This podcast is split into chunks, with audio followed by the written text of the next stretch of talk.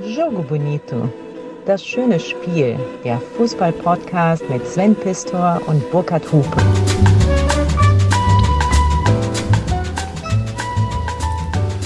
Sven, Mal wieder in deiner Küche, nicht vor Publikum. glaubst du, der Hansi hat jetzt Zeit, uns zuzuhören? Und er möchte uns auch zuhören? In Mücken, Mückenloch. Mückenloch. Aber eigentlich wohnt er in Bammental. Ja, aber aus dem Mückenloch kommt er. Er kommt aus dem Mückenloch, aber er lebt in Bammental. Ja, der, der Hansi hat Zeit. Ja. Kann der Dichten noch leiden? Du hast ja mit dem Interviews geführt. Ich war ja da. Ich war in Wolfsburg und ich war in Dortmund. Und es fing eigentlich so ganz behaglich an alles. Und je näher dann das Spiel gegen Japan rückte, desto unbehaglicher wurde es insgesamt. Die Pressekonferenzen wurden dann auch ein bisschen struppig. Kai Havertz hat ja jetzt keinen so spitzenmäßigen Eindruck hinterlassen. Wir sind noch alle, wir sind schuld. Wir sind schuld. Also Das- wir Zuschauerinnen Ja, ich, und hatte, Zuschauer. ich hatte das schon wieder vergessen. Das war ganz gut, dass der Kai mich nochmal daran erinnert hat. Was hat denn der gefrühstückt da? ich habe keinen, der hat immer schlecht, der hat so ein schlechte Laune-Gesicht. Warum finde denn eigentlich? Der verdient doch Millionen, der kommt aus Ja, Sven, Steinwurf von Aachen entfernt. Macht denn Geld so glücklich? Du musst das doch wissen. Du Affe, ey. Ja, auf jeden Fall glaube ich ja, dass ich das, das letzte wirklich Harmonie beseelte, fast durchtränkte Interview mit Hansi Flick geführt habe. Und das war mir auch nur möglich. Sven, weißt du, warum mir das möglich war? Du bist ja mit deiner Frau in der Einstiegsfrage gekommen. Genau, ich hatte, hab's mit, gehört. ich hatte mit meiner Frau vorher telefoniert und die hat gesagt, ich möchte nicht, dass du den Hansi fragst, ob er Angst um seinen Job hat. Und dann habe ich gesagt, Juliane, wenn ich das nicht mache, nehme ich meine Kollegen nicht mehr ernst. Und das habe ich dann dem Hansi so gesagt, genau so. Und da war wirklich Leben in seinem Gesicht. Ja. Und er sagte nur kurz, ich habe keine Angst um meinen Job. Und zwei Tage später war er los. So geht Ja. das im Leben, Sven. Also äh, Hansi kann uns zuhören und wenn er uns heute zuhört, dann hat die Folge vielleicht auch, kann er sie auf sich selber ähm, beziehen, denn unsere Folge heißt heute fast beinahe und um Haaresbreite. Ja. Und natürlich geht's dann auch um Bayer Leverkusen und Christoph Daum, wenn es schon um Haaresbreite Bei der Pressekonferenz war ich übrigens. Ja. Und ich habe ein absolut reines Gewissen. Ja, natürlich. Ich tue das, weil ich ein absolut reines, das kann jeder mitsprechen, Sven. Das ist wie bei den großen Filmen, die man Christoph tausendmal Daum geguckt hat. seinerzeit in diesem, erinnerst du dich noch an diesen, äh, die hatten einen Sponsor und dann lief er da mit so einem blauen Anzug rum? Mit so einem Zweiteiler. Lief er da rum, er ließ über Scherben laufen, also fast Ja, beinahe. Mhm. Und um Haaresbreite heute äh, soll es um ja, Mannschaften gehen, die fast Großes erreicht haben, aber dann ganz am Ende gescheitert sind. Ja, Unglaubliches. Ne? Also ich meine, wir reden von Leverkusen und der Chance, das Triple zu gewinnen. Ja, man Aus darf auch, Pokal, Meisterschaft und Champions League. ja, das war 2002 Ja. und äh, man kann 2002 eben Vizekusen, äh, das war, da, da wurde dieser äh, Name geprägt, unter Klaus Toppmöller, dem Trainer. Man kann es nicht isoliert betrachten, sondern muss das Jahr 2000, wo Christoph Daum noch Trainer war und den Grundstein gelegt hat für Erfolge in Leverkusen, man kann das isoliert nicht betrachten. Also ich werde mich ausführlich heute mit Bayern 04 Leverkusen in den 2000er Jahren beschäftigen. Ja, ich war wieder da, wo es staubig ist und habe, hier, guck mal, ich habe dieses schöne Buch mir besorgt von Fritz Walter und es trägt den schönen, bezeichnenden Titel Aufstieg einer Dorfmannschaft. Was ist denn das für ein tolles Buch, Burkhard? Der, ja der SV Alsenborn ist heute mein großes Thema. Äh, wahrscheinlich. mit rosa Rosen steht. Sind das Nelken oder Rosen? Ich- Woher soll ich das wissen? Da, selbst da, ich war da noch nicht auf der Welt. Stehen die Spieler im blauen Trikot, blauen Hosen, natürlich kein Sponsorenaufdruck, blau-weiß scheinen die Mannschaftsfarben zu sein. Alsenborn, Aufstieg einer Dorfmannschaft. Erzähl mal, was kannst du schon mal ein bisschen zusammenfassen? Naja, das ist eigentlich die Geschichte eines, eines Fußballmärchens, das sich fast erfüllt hätte. Der SV Eisenborn hat zu einer Zeit an das Tor zur Fußball-Bundesliga geklopft, Ende der 60er, Anfang der 70er Jahre. Als kleines Dorf mit etwas mehr als 2000 Einwohnern, weil sie ein großes... 2000? Ja, 2000. Ich mache mich ja, was heißt nicht lustig, aber ich habe ja letztens gesagt, nein, ich habe letztens gesagt, als die Heidenheimer in Dortmund spielten, das sind ja Grundrechenarten, in Heidenheim wohnen knapp 50.000 Menschen, in Dortmund passen über 80.000 ins Stadion. Und ich wurde am Samstagnachmittag in WDR 2 Liga Live meiner Sendung wurde ich diese Zahl nicht los. Und ich habe es immer wieder betont, das muss man sich mal vorstellen, diese Größenordnung. Und du kommst jetzt mit einer fast Bundesligamannschaft Ja. mit 2000 Einwohnern, Ja, also, dem zwischen Ort? 2 und 2700, das macht ja den Braten dann auch nicht fett. Also vielleicht zählt man dann die Aussiedlerhöfe aus dem Pfälzerwald noch dazu. Auf jeden Fall waren die drauf und dran, in die Fußball-Bundesliga hochzugehen. Alsenborn. Der SV Alsenborn, zehn Kilometer östlich von Kaiserslautern gelegen, weil sie damals die große Zugmaschine oder den Mann mit der größten Strahlkraft in den 60er Jahren noch hatten, nämlich Fritz Walter. Ach, dessen Herzensangelegenheit Wurde war es dann. Alsenborn. Wurde es dann, ja. Und warum? Er- Erzählst du uns wahrscheinlich Mach ich gleich. nachher später. Aber ich war letztens noch in Kaiserslautern, da fährst du ja durch wirklich hügelige Landschaften. Man fragt sich ja schon, boah, wo finden die überhaupt hier flache äh, Ebenen für Plätze? Viele Brücken, die da lang gehen. Die Ja. Amerikaner waren da, hatten eine Riesenbase. Das war die Pfalz. Das war die Pfalz, das ist die Pfalz bis heute. Große, also hohe Autobahnbrücken. Mhm. Sehr hohe. Eine Autobahnbrücke würde auch eine sehr tragische Rolle spielen in dieser Geschichte. Mhm.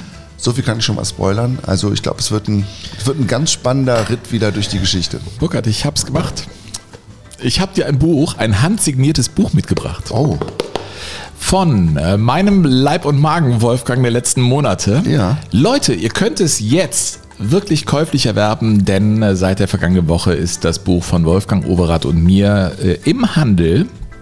Das heißt, alleine kannst du nicht gewinnen. Es ist ein Gespräch über Fußball, das Leben und was beide miteinander verbindet. Es ist sehr persönlich ähm, geworden.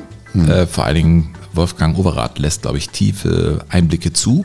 Und äh, er hat dir das signiert. Ich habe ihm Er hat das es mir signiert? Ja, ich habe ihm das in dem Blog diktiert. Er hat gesagt, äh, einmal FC, immer FC. Von Wolfgang. O- Ich, das, du weißt, dass ich das jetzt schon feiere, ne? Also auch als Gladbacher ich muss habe ich sagen. Wolfgang gesagt, das ist mein Freund Burkhardt. Ja. Der ist Gladbacher. Schreib bitte rein, einmal FC, immer FC. Und lustigerweise, ich habe mich kaputt gelacht. In dem Moment, ich glaube im Stadtanzeiger war das Foto, wo Wolfgang Overath das reinschreibt Ja. für dich und ich daneben mich kaputt lache. Und das wurde als ganz normales Foto genommen. Aber ich habe dann den Stadtanzeiger aufgeschlagen und dachte mir, wie geil ist das denn? Du hast den Stadtanzeiger hier, guck mal, da ist das Foto drin. Großartig, Hat er vielen dir Dank. signiert. Hm? Vielen Dank. Ja. Ja. Ach, Äh, lässig gleich vorne mit Günter Netzer, seinem Best Buddy aus Fußballzeiten. Das war sehr interessant mit ihm übrigens darüber zu sprechen. Ich will da nicht zu viel verraten, aber wenn ihr das Buch kauft, äh, es ist spannend jetzt, der wird bald 80 zu sehen, wie Wolfgang Overath das so fein austariert hat, das Verhältnis zu Günter Netzer. Das muss man sich auf dem Niveau vorstellen, sportlich so zu konkurrieren mit Mannschaften wie Gladbach, wie Köln, der Nationalmannschaft und bis heute wirklich befreundet zu sein. Das hingekriegt zu haben, ist schon eine, eine Riesenleistung. Das ist fast wie bei uns. Und, äh, und auch ähm, ja, seine, seine Kindheit in Siegburg und äh, sein Werdegang vor der internationalen Karriere, die er ja hatte, äh, das ist sehr, sehr spannend. Und auch mit ihm über den Tod zu sprechen. Mai, äh, es ist ja ein Thema, was mich wirklich derzeit ähm, sehr bewegt. Ich kann das ja hier im Podcast sagen. Also, dass das natürlich äh, ein Ding ist, was einen umgräbt, wenn man so die Endlichkeit des Lebens vor Augen geführt bekommt, wenn die nächste Generation so äh, abtritt. Wie er gesagt hat, wie äh, sein Verhältnis zum Tod sich verändert hat. Also das war spannend in dem Gespräch, äh, dass er sagte, mit 20, 30 ist das überhaupt gar kein Thema, da denkst du gar nicht drüber nach. Und bei seinem eigenen Vater, als der tot war und dort lag, hat er gesagt, hat er es nicht lange ausgehalten, bei ihm zu stehen. Und äh, er war noch nicht so weit und noch nicht bereit, den Tod als Bestandteil des Lebens irgendwie zu sehen. Und bei seiner Schwiegermutter, das hat er mir erzählt, als dann die Meldung kam, kann ich deshalb erzählen, weil das im Buch auch, hat er selber erzählt. Hat er gesagt, da habe ich mich da hingesetzt und ihr dann zugeschaut, wie sie dann aufhörte zu atmen. Und äh, seitdem hat er vor dem eigentlichen Tod äh, keine Angst mehr. Das war ein sehr wirklich, ähm, also mir hat es sehr viel gebracht, weil irgendwie, natürlich habe ich mich mit einem Fußballidol unterhalten, aber vor allem mit einem knapp 80-jährigen Menschen, der viel erlebt hat und ähm, sehr viel Weisheit mitgegeben hat. Das hat mich echt bewegt. Also, wenn ihr Lust habt, ich packe es natürlich in die Show Notes. Das Buch ähm, ist ab sofort im Handel und diese Widmung ist für dich. Einmal FC, immer FC Burkhardt. Bin echt, also ich bin ein bisschen geplättet gerade und finde es aber genau richtig. Auch über die ganz, weißt du, über die gar nicht klein, sondern ganz groß. Nein, und nicht irgendwer schreibt das. Das ist ja, es ist. Vielen Dank, Sven. Es ist wirklich toll. Ich muss mal gucken, ob ich am nächsten Sonntag, ich treffe ja dann deinen Günther Netzer. Ich hätte ja Lust eigentlich, also wenn du ein Trikot hast, dann gib mir das mit, dann werde ich ihm das schon da äh, geben, wenn du eine Widmung von Günther Netzer haben möchtest. Ich habe hab ein 72er Trikot. ja, gib mir das mit. Das wird er hundertprozentig machen, wenn dir der das was 10 drauf. bedeutet. Ja. Äh, weil zurzeit komme ich ja immer wieder zu dir runter, aber bin sonst ja nur im Fußball-Olymp. Ich war letzte Woche bei Dragoslav Stepanovic. Was für eine irre Reise. Bei Dragoslav Stepanovic habe mich mit ihm übrigens äh, über auch äh, diese Frankfurter Fastmeisterschaft 92 unterhalten. Werden wir uns nächste Woche mit auseinandersetzen. Äh, dann war ich bei Charlie Körbel, Günther Netzer, Wolfgang Oberath. Ich weiß gar nicht mehr wohin mit all den Leuten. Ich bin echt gerührt, dass du mich dann trotzdem immer noch findest. Weißt du, wenn, von oben runter. Schön ist das. Na, irgendwie muss ich das ja erzählen, Ja, das, was ich da zurzeit ja, darum erlebe. geht's, ne? Ja, das ist alles.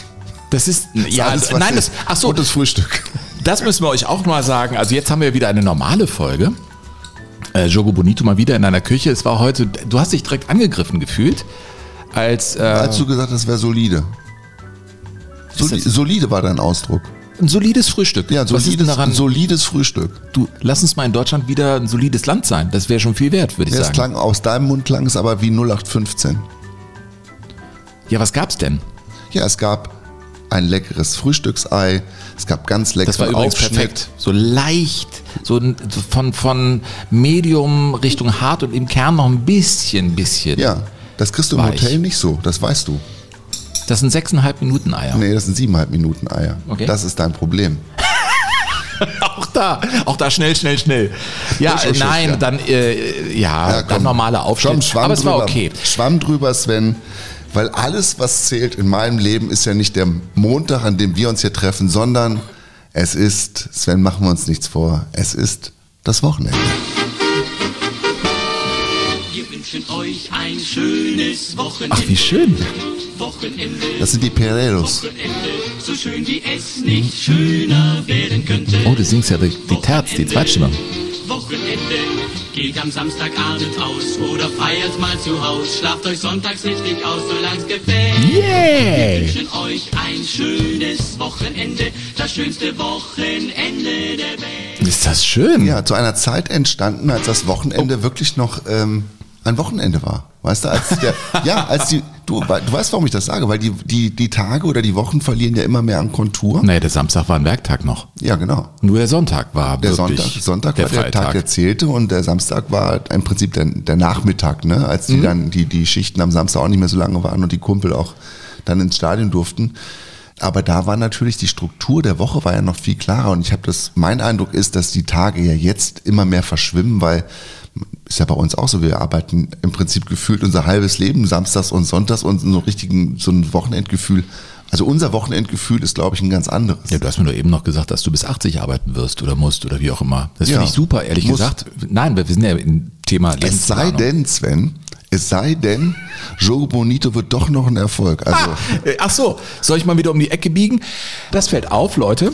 Ihr, also ihr seid, ach, ihr seid so dabei. Ihr empfehlt Jogo Bonito, wir freuen uns darüber. Ihr schreibt uns nach wie vor unter info at jogo-bonito.de. Wir müssen unsere Kanäle immer wieder aufbohren, weil aus der Hörgewohnheit heraus sich manche Dinge einschleifen. Man denkt, ja, ach komm, ich höre das, alles ist gut.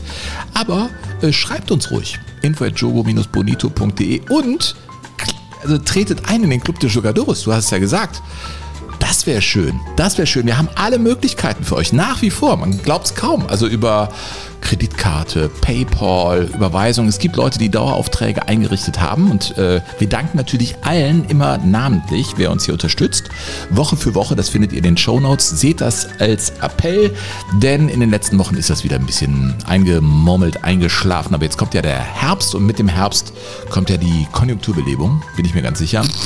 Was denn? Ich muss. ja, dann ist das so. Einer, einer muss diesen Scheiß machen, ja, aber ich sag's gerne. Kommt auch zu unseren Live-Shows. Wir haben Tickets für Mörs Burkhardt. Wie schön ist das denn? Die Show in Bochum-Langendreher ist lange schon ausverkauft. Mhm. Zurzeit in Mörs eine Show. Äh, den Termin findet ihr in den Shownotes. Hast du den im Kopf? Mitte, ich glaube Mitte November. Mitte November. 15. oder 16. November, glaube ich. Äh, da ist so ein, so ein alternatives Kulturzentrum. Da treten wir auf. Ich glaube, 200 Ich, Leute für dich da ist das rein. gar nichts, das weiß ich. Aber ich komme dahin. Ja. Ich komme dahin. Äh, sehr gerne sogar. Ähm, und wir haben unser Podcast-Festival in Nürnberg. Auch da gibt es noch Tickets. Und äh, ja, wenn ihr kommen wollt, auch zu meiner Solo-Show ab Januar, äh, reinste Fußballerotik, bitte, wir hängen alles in die Shownotes. Aber nehmt das mit. Club de Jugadores, lasst ihn nicht einschlafen. Burkhard, haben wir es dann jetzt erst. Achso, du bis 80 arbeiten. Ein Riesenvorteil hätte das, weil ich glaub dir das sogar, dass du bis 80 arbeitest. Ja, Ich- Also ich habe Ja, mich ich auch mit Wolfgang Overath unterhalten, der gesagt, ich sterbe äh, nicht im Bett, sondern eher im Büro. Also Ja. es gibt ja diese Menschen. Ich glaube, du bist auch so einer. Ne? Ja, also ich muss jetzt nicht noch, wenn ich 80 bin, ins Stadion rennen und da Ja, aber genau das Mikrofon ist ja mein perfider Plan. Dass ich das machen ich, muss. Ich höre natürlich viel früher auf als du und kann dann wie damals einfach mitfahren. Sagen, oh, was für ein Spiel hast du denn? Du sagst du, ja, äh, dann ich machst du auf einmal wieder Weiß ich Wattenscheid. nicht, ich du machst wieder Wattenscheid gegen Essen und ich fahre wieder mit.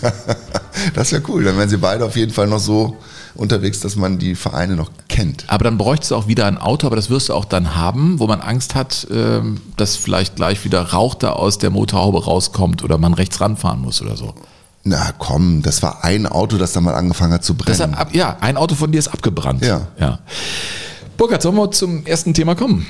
Das würde sich ja anbieten, dafür treffen wir uns. Es Ja. böte sich an. Wir tauchen ein in das Jahr 2000. Und es geht um eine Mannschaft, die, glaube ich, auch im eigenen Vereinslied, was da immer wieder geschmettert wird, auf dem Platz, ja, die eigene Geschichte aufgreift. Und äh, so klingt das. auch in schweren Zeiten und tut es noch so weh, werden wir dich begleiten, unseren SVB. SVB Ja, das und nicht die Berliner Verkehrsbetriebe. Plastikclub zu Berze.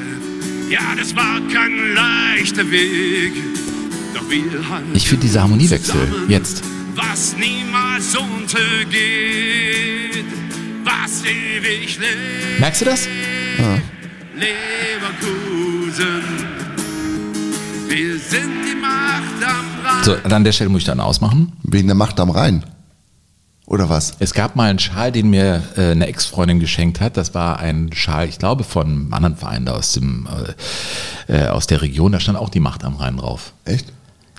Das reklamieren halt mehrere Vereine für sich in der Region, um es mal so zu sagen. Egal. Ja, man muss sagen, dass Leverkusen am Rhein im Moment schon den schönsten Fußball spielt. Ja, natürlich. Ich glaube, darauf kann man sich verständigen. Man muss das ja nicht gut finden insgesamt. Nein, äh, Entschuldigung. Ich, äh, ich finde den Fußball Er ist göttlich, das muss man super sagen. geil. Die haben mega Spieler.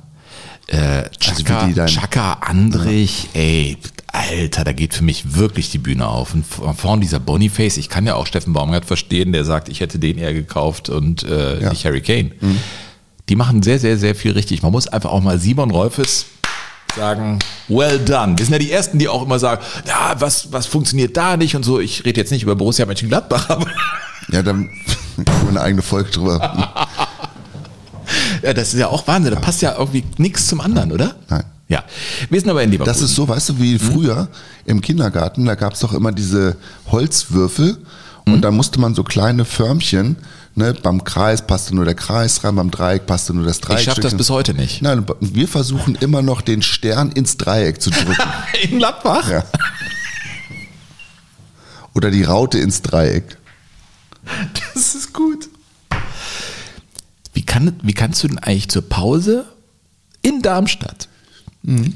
in Darmstadt 0-3 hinten liegen? Das ist die alte Geschichte. Widerstandsfähigkeit. Ja. Gibt's nicht.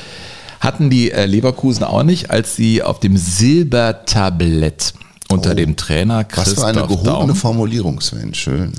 den ersten deutschen Meistertitel oder überhaupt einen Meistertitel da vor sich schon sahen. Ich war auch schon beim WDR, machte Sendungen. Manny Breukmann war für uns da in Under Hatching und Leverkusen mit angeführt von Michael Ballack, dem jungen Michael Ballack, der dann später deutscher Meister werden sollte mit dem FC Bayern München.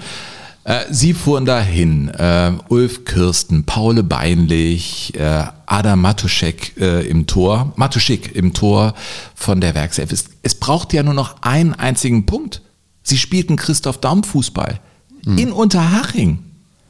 Und Ja. zwar mit Lorenz Günther Köstner auf der Trainerbank bei Underhatching. Mit dem übrigens der 1. FC Köln seinen ersten Abstieg hinlegte mit Lorenz Günther Köstner. In Gladbach hat er auch mal gespielt. Warum schweifen wir immer wieder so ab? Ich weiß es nicht. Es das einfach so. Problem ist, dass, dass immer diese Namen zum, zum Elendsgebiet des eigenen Vereins führen. Ja, ne? das stimmt. Die sind einfach, es gibt so viele Spuren. Ich weiß noch, wie ich da auf dieser Pressekonferenz war, als Köln gerade abgestiegen war. Christoph Daum war ja mit Leverkusen in Köln gewesen. Und die hatten gewonnen und Daum hatte ein riesen schlechtes Gewissen. Und ich meine, Köln ist ja nicht irgendeine Station von ihm. Und da saß dann Lorenz Günther Köstner. Er war der Trainer vom FC und daneben Christoph Daum. Ey, Daum und Leverkusen. Da, waren ja Welten dazwischen. Ja. Ja. Und dann hatte es der Daum wirklich in der Hand, mit seiner Mannschaft da den deutschen Meistertitel zu holen. Und was passierte? Die Mannschaft war in Unterhaching auf dem Platz, auch ein Michael Ballack und dann? Die Haringer haben äh, da die Anzeigetafel eingeblendet in den ersten zehn Minuten, Viertelstunde. Jedes Mal, wenn Bayern, glaube ich, gegen Bremen ein Tor geschossen hat, das war natürlich für uns auch, das hat man dann mitbekommen als Spieler. Und dann hat man, äh, das, das, also man kann es schwer erklären. Es ist einfach im Kopf drinne und äh, man wird nicht fest, aber die Leichtigkeit geht so ein bisschen verloren und man fängt an nachzudenken. Ja, du hörst diese dramatische Musik. Schreckliche. Musik darunter. Naja, aber Nein, schrecklich. es war Bayer 04 TV. Die haben also sozusagen Mhm. war 20 aber auch Jahre echt- nach Unterhaching ein, eine so. Dokumentation darüber gemacht und diese Musik darunter gelegt. Es war aber auch echt Psychoterror. Das, das macht man auch nicht sowas, dass da die Ergebnisse eingeblendet werden. Ne, wenn man weiß, dass da so empfindsame Menschen auf dem Platz sind wie Michael Ballack, dann macht man das auch nicht. Ja, gerade, gerade erst recht im Speckgürtel von München, ja? Weißt du, was ich co- cool finde, ist ja ein Blick auf die Mannschaftsaufstellung von Leverkusen. Ne, Matisik hast ja schon gesagt, dann Robert Kovac hinten, Nowotny, Sivkovic, davor Emerson und Beinlich und dann Seroberto links, Ballack im Zentrum, Bernd Schneider, der Schnickser, dann Oliver Neuville und vorne drin noch der Schwatte Ulf Kirsten. Also es war einfach Überragende über, Mannschaft. eine überragend talentierte Mannschaft. Und ich würde sagen, 2002 war sie nochmal, war das nochmal ein Upgrade da drauf mit Lucio, Ja. äh, Yildiray Bastürk, der überragend spielte zu der Zeit. Das war ja seine, sein Jahr 2002 und auch Schnicks, das muss man sagen. Äh, also Bernd Schneider war einer, der unter Daum schon super funktionierte, aber Klaus Toppmöller, der dann später kam, da kann man ja auch drüber diskutieren, hat Toppmöller eigentlich nur das sozusagen weitergeführt, was Daum aufgebaut hatte und hat dann aber für die gute Laune gesorgt. Es gibt ja verschiedene Lesarten, aber Bernd Schneider ist natürlich dann nochmal in der Leistung explodiert, hat 2002 einen überragenden Fußball gespielt. Ja, Wahnsinn, ne? was, für eine, was für eine Mannschaft, was für ein Fußball. Naja, aber dann passierte das, was eben so klang bei uns bei WDR 2. Im Sportpark ist das 1 zu 0 tragisch, es ist ein Selbsttor. Manni Breukmann. Du, ich glaube, äh, kurze Zeit später hat er auch noch das Ding mit Schalke übertragen. Auch da wurde ja Bayern München Meister. Der Manni, der hat eine merkwürdige Rolle in dieser Epoche des Fußballs gehabt beim Das Bundesliga-Finals. stimmt, der hat 2000 hat er das Finale gemacht, 2001 saß er auf Schalke und 2002 am letzten Spieltag, als es darum ging, Dortmund oder Leverkusen, saß er in Dortmund. Da saß er neben mir in der Kabine. Ich machte da irgendwie meine ersten Sachen und er machte halt die großen, die wichtigen Reportagen. Und ich werde das nie vergessen, weil im alten Dortmunder Stadion, in, als es noch nicht vor den ersten großen Umbauten war, ne, und wir saßen ja noch richtig in Kabinen drinne. Und Manni hat angefangen zu reportieren und alles vibrierte. Die, dieser ganze Kabinentrakt vibrierte, weil er einfach das über seine Stimme so transportieren konnte wie kein anderer. Das war diese Sommermeisterschaft Ja, genau. von Dortmund. Ja, mit, mit, Ever, mit Everton am Ende. Aber wie bizarre das ist, ich meine, das kann man ja mittlerweile wirklich sagen. Und Manni würde sagen, ja, kein Problem. Manni ist ja Schalke. Absolut. Ein Jahr vorher erlebt er das Ding da Mhm. im Parkstadion. Die viereinhalb Minuten Meisterschaft. Und dann macht er Dortmund zum Meister. Ja. So ganz laufen. So du kann's laufen. Suchst du dir nicht aus. Ich meine, ich wäre ja schon, weißt wenn ich schon von der Vizemeisterschaft meiner Mannschaft berichten könnte, dann würde ich das auch schon feiern, aber danach sieht es im Moment nicht zwingend aus. Ja, wie, also ich finde mich damit mittlerweile ab. Ja, du bist ja auch Kölner. Weißt du, du kennst ja die Champions League nur aus dem Fernsehen. Ja, wir hatten die letzte deutsche Meisterschaft geholt von unseren Vereinen. Darüber haben wir ja schon gesprochen, Ja, über genau. den Beschiss. So. Äh, Michael Ballack fand das natürlich semi-cool, aber was hat er auch als offensiver Mittelfeldspieler da hinten zu suchen? Äh, Adam kommt raus, weiß auch nicht so genau, was er macht. Ich gehe so halbherzig hin, beide gehen wir eigentlich halbherzig hin und dementsprechend ähm, fälsche ich den Ball dann unglücklich ins eigene Tor. Ja, was denkt man? Scheiße, ne? Oder? Ja. Dann war es so, es stand also 0 zu 1 zur Pause und Rainer Kalmund stand in Unterhaching bei Blasmusik auf der Tribüne. Und ich meine, es gibt ja diesen riesen Schulterschluss mittlerweile zwischen Bayern München und Unterhaching. Das ist ja eine, eine Brücke, die da geschlagen wurde. Die konnten es ja überhaupt nicht fassen. Ja, im Münchner Olympiastadion. Uli Hoeneß hat ja auch gesagt, also im Leben nicht gedacht, dass da Unterhaching gewinnt gegen diese Leverkusener. Und der Kalli, der hat dann auf der Tribüne in der Pause gesagt, Ähm, ich hoffe, dass die Mannschaft jetzt in der zweiten Halbzeit hier ihren Rhythmus findet, die Nervenbelastung ein bisschen abbauen kann. Denn das ist äh, bitter notwendig, dass wir hier noch erfolgreich sind heute. Ihre eigenen Nerven sind ziemlich blank. ja, die sind ziemlich blank. Hast du gehört im Hintergrund die Werbung irgendwas gegen Erschöpfung? Hast du gehört? Irgendein, irgendein Medikament oder irgendein Energy Drink gegen Erschöpfung. Medikament, gutes Stichwort eigentlich für die Werkself. Ja, Ja, super. Passt alles. ja ähm, naja, und wie wir wissen, ähm, es gab Oberleitner, glaube ich, dann noch mit dem 2 zu 0 und äh, Leverkusen verlor in Unterhaching und die Bayern haben 3 zu 1 gewonnen gegen Werder Bremen. Und das war natürlich der Wahnsinn. Das Ding da im, im Sportpark, das ist ein Sinnbild für die Provinz gewesen. Das da zu vergeigen. Burkhard, Hast du irgendeine Erklärung? Ich meine, jetzt bist du ja mittlerweile auch so ein Reporter Methusalem. Ist das so ein wiederkehrendes Phänomen? Dinge, wo du merkst, ich kann's verkacken, dass die dann so laufen. Das ist ja im Prinzip eine Parallelität, muss man sehen, in Dortmund gegen Mainz. Also es gibt ja immer wieder diese Ereignisse, wo du denkst, das kann doch nicht wahr sein. Deutschland gegen Japan. Zweimal. Das ist genau dasselbe. Du weißt, es kann passieren. Oder gegen Südkorea 2018. Du weißt, es kann, aber eigentlich darf es nicht passieren. Und eigentlich sollte es auch nicht Aber was passieren. ist das dann? Ich glaube, dass das nur zwischen den Ohren stattfindet. Nichts, das ist nichts anderes. Und es ist, ich komme immer wieder zurück auf diesen Punkt, dass, dass ähm, Mannschaften sich dann auszeichnen können, wenn sie gefragt sind, wirklich widerstandsfähig zu sein. Und wenn sie das nicht haben, wenn sie da auch niemanden haben, der das vorlebt, dann funktioniert es nicht. Und das, ich hatte gedacht, dass Ballack so einer ist, aber zu dem Zeitpunkt ist er es noch nicht gewesen. Ja. Das war äh, Teil 1 von Leverkusen. Ähm, was äh, Christoph Daum da nicht gelungen ist, ist ihm auch nicht in Köln gelungen, deutscher Meister zu werden, aber in Stuttgart. Und das dann wieder äh, auf eine überraschende Art und Weise. Also das ist nicht etwas, was an ihm hängen geblieben ist. Auch Michael Ballack konnte das abwaschen, aber äh, Ja, bei Ballack, ich, da gehe ich nicht ganz mit, Sven.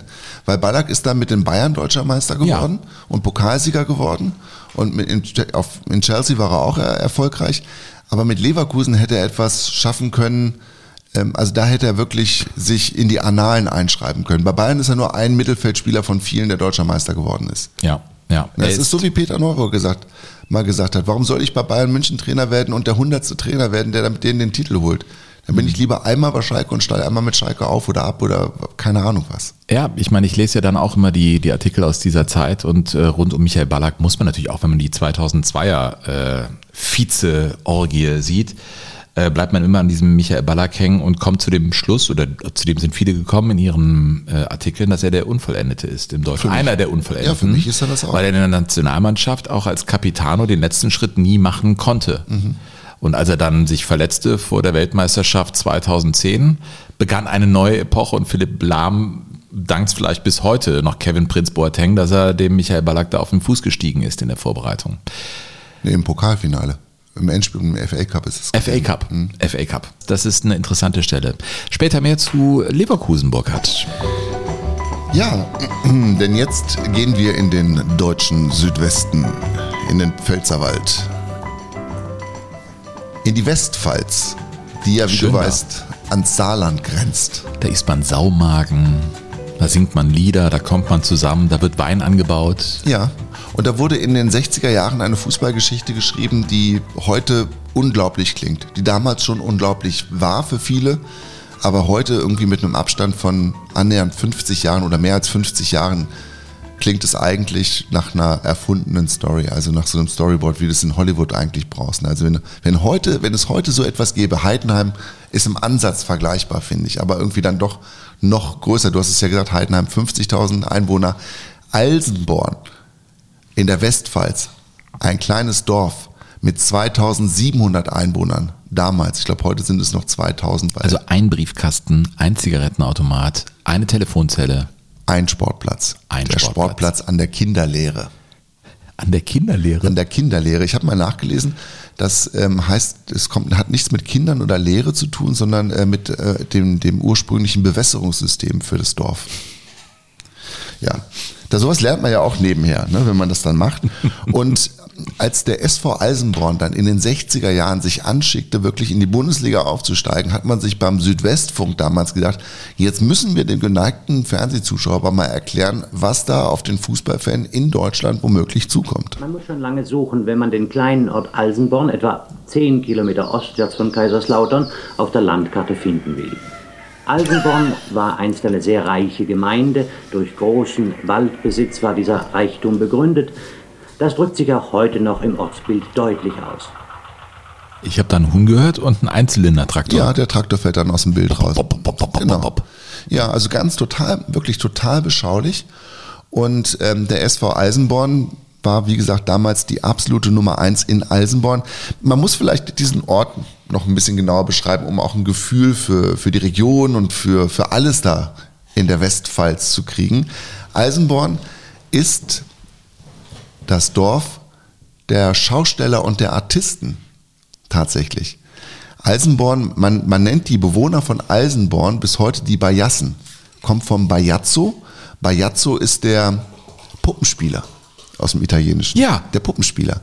Und in Eisenborn haben sich in der ersten Hälfte des 19. Jahrhunderts die Zirkusartisten, Seiltänzer, Komödianten, Schausteller, Marionettenspieler, die haben sich da etabliert. Warum, Sven? Warum ist das so im tiefsten Rheinland-Pfalz? Ja, keine Ahnung. weil die meisten Menschen damals in einem Steinbruch gearbeitet haben.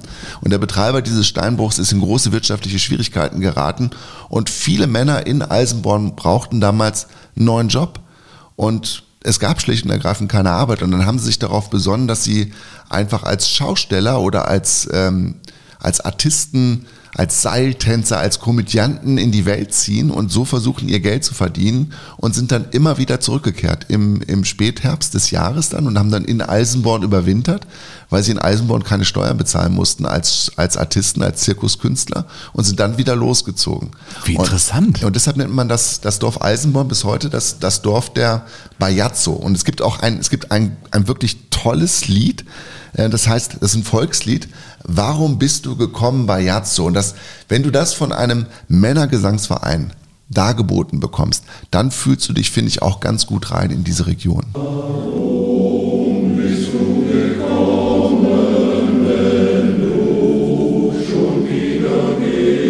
Der Bajazzo, ne? Oh, ja, große Verletzung. Ey, da würde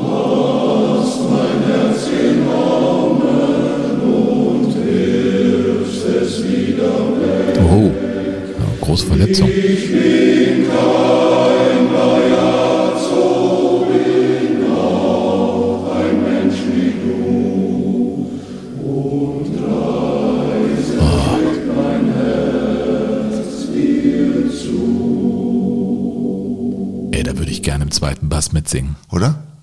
Toll, ne? Ganz toll. Ja. Ich finde auch so die, es gibt so viel tolle Chormusik und ich meine, das ist jetzt wirklich ein sehr getragenes Volkslied.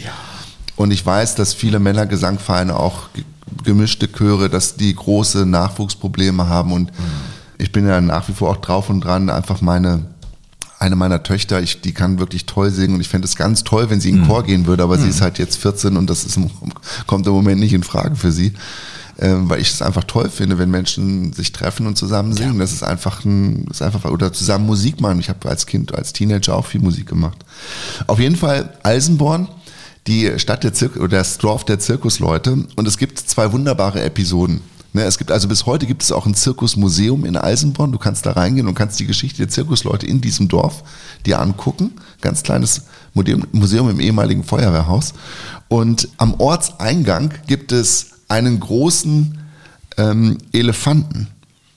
Ein Elefant. Ja, ich glaube aus Stein gehauen. Ja klar, Steinbruch muss ja. Und dahinter, der kommt da, den haben sie aus China einfliegen lassen. Das wäre zu teuer gewesen, das in Deutschland zu machen. Und, und, da hinten, und da hinten ist ein, ist ein Landwirt oder eine, ich glaube sogar eine Frau, die einen Flug hält und der Elefant zieht diesen Flug.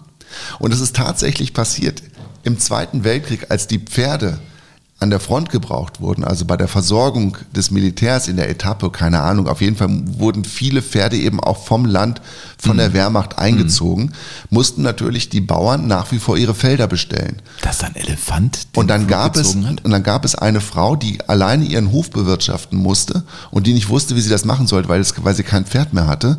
Und dann hat ihr jemand gesagt, die, die Zirkusleute sind doch noch im Dorf mit ihren Tieren. Und dann haben sie einen Elefanten geholt und haben den Pflug hinten angespannt und der hat dann in, Eisendor in Eisenborn den Acker ähm, umgepflügt. Gib mir mal zehn Sekunden. Dann kommt die nächste Geschichte, die ist noch besser.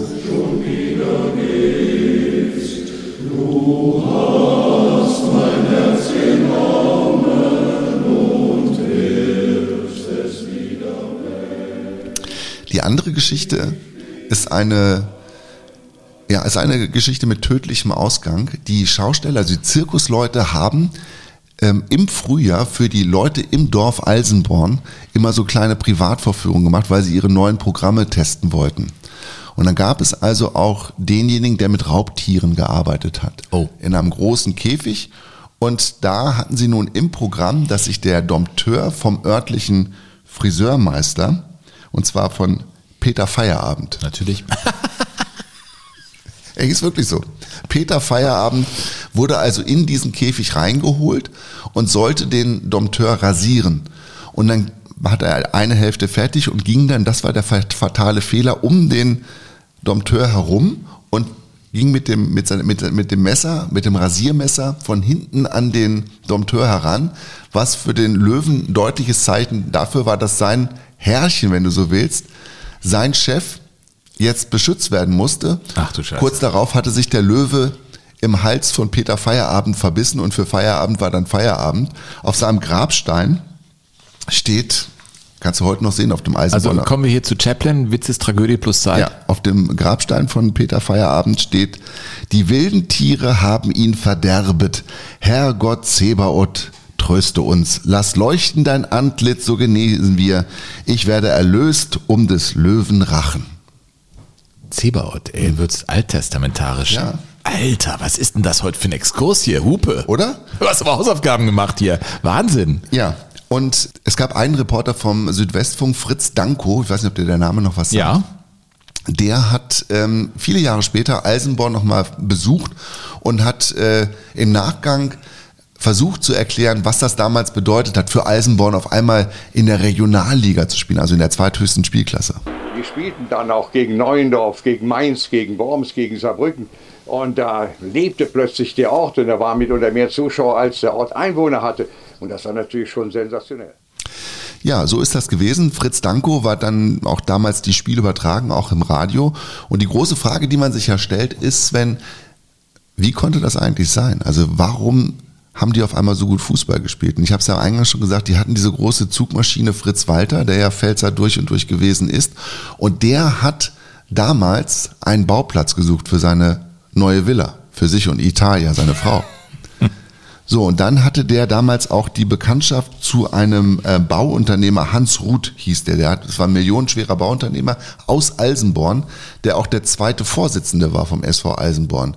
So mit Hans Ruth und dem ehemaligen Lauterer Meistertorwart Willi Holz ist er dann nach Amsterdam gefahren. Da haben sie sich das Europapokal-Endspiel der Landesmeister zwischen Real Madrid und Benfica Lissabon anguckt, das 5 zu 3 und auf der Tribüne, während dieses Spiel lief, das eines der wahnwitzigsten Endspiele um den Europapokal der Landesmeister, hat dieser Bauunternehmer, der ein schlauer Fuchs war, zum Fritz Walter gesagt, also sowas bräuchte man auch mal in Alseborn, dass da so mal so die Post abgeht, dass da mal so Fußball gespielt wird. da müsste man mal dran gehen, da müsste man das mal machen. Und dann hat der Fritz Walter schon Blut geleckt. Und dann haben die so, dann ging das immer so weiter und haben sie auf der ganzen Rückfahrt haben sie nur darüber geredet, wie der SV Eisenborn irgendwie groß gemacht werden könnte. 62 war das. Und die spielten damals noch in der A-Klasse, also ganz weit unten. Und ja, und dann, ach, der Fritz Walter erklärt das mal, warum das so kam, wie es kam. Ja, ich habe einen guten Freund in Alsenborn, den Hans Ruth, der im Jahre 40, 41 während des Krieges bei uns in Kaiserslautern Mittelstürmer gespielt hat, wo ich als junger Bursche Halbstürmer gespielt habe. Und diese Freundschaft hat sich über den Krieg hinaus erhalten. Ja, die So hat man Frage damals ist, gesprochen, ne? Ja, aber die Frage ist ja, okay, das ist ja ein guter Freund, aber wie hat er, wie hat er ihn gekriegt? Also wie hat er ihn überzeugen können, wirklich sich in Eisenborn zu engagieren? Als bei diesem fantastischen Pokalendspiel Hans Roth, Willi Hüls und ich dieses Spiel sahen und restlos begeistert waren, sagte Hans Roth, wie wäre es, wenn wir in Alsenborn versuchen würden, auch eine gute Fußballmannschaft auf die Beine zu bringen. Ich garantiere euch, wenn ihr mitmacht, dann marschieren wir durch bis in die Regionalliga. Ich lachte und erklärte ihn für verrückt.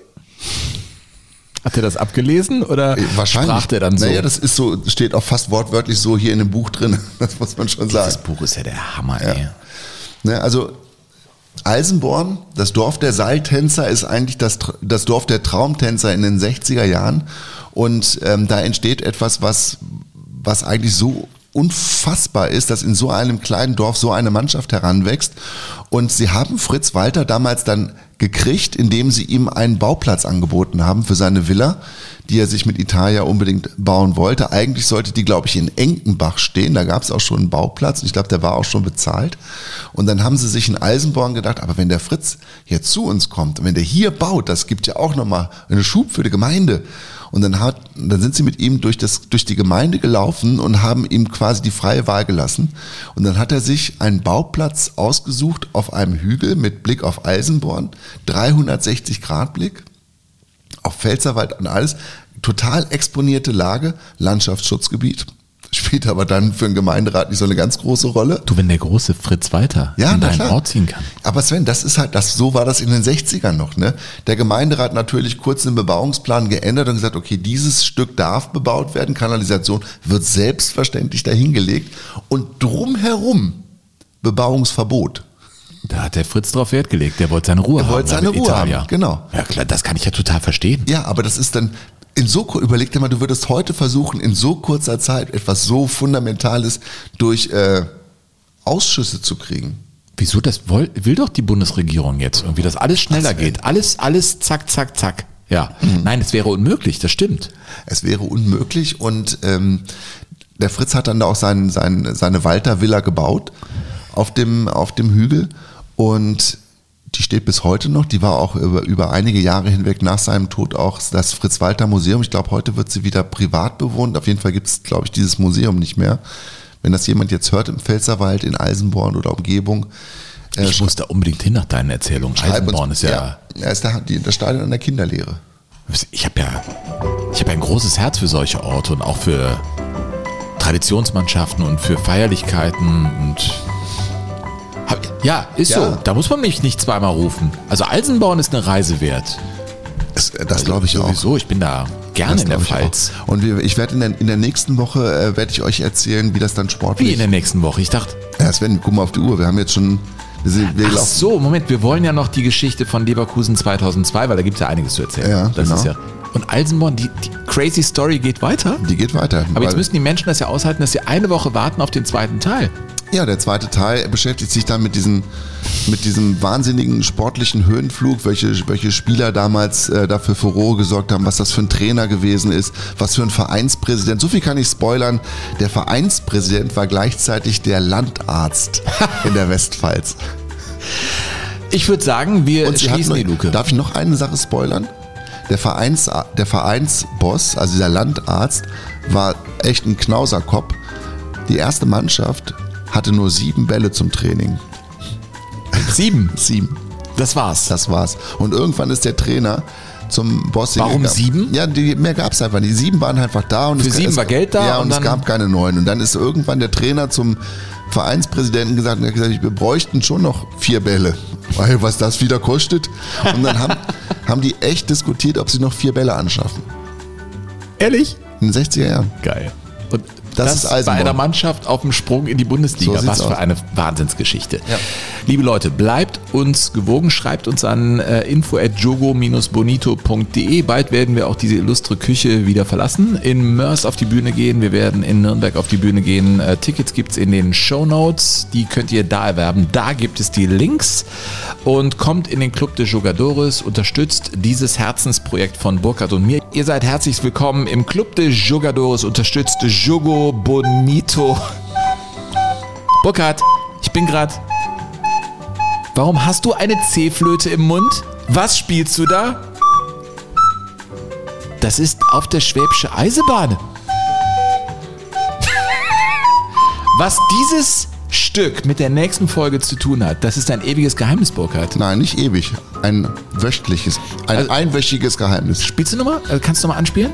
No. Machst das richtig gut. Wir verabschieden uns. Burkhard und Sven sagen Tschüss. Wir hören uns nächste Woche wieder. Vielen Dank.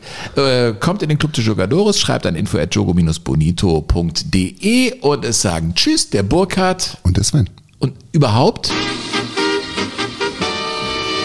Wünschen euch ein schönes Wochenende, Wochenende, Wochenende, so schön wie es nicht schöner werden könnte.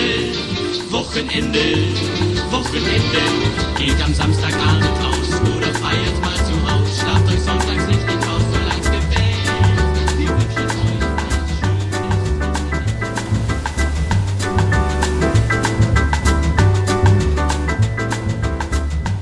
euch Jogo Bonito. Das schöne Spiel. Der Fußball-Podcast mit Sven Pistor und Burkhard Hupe.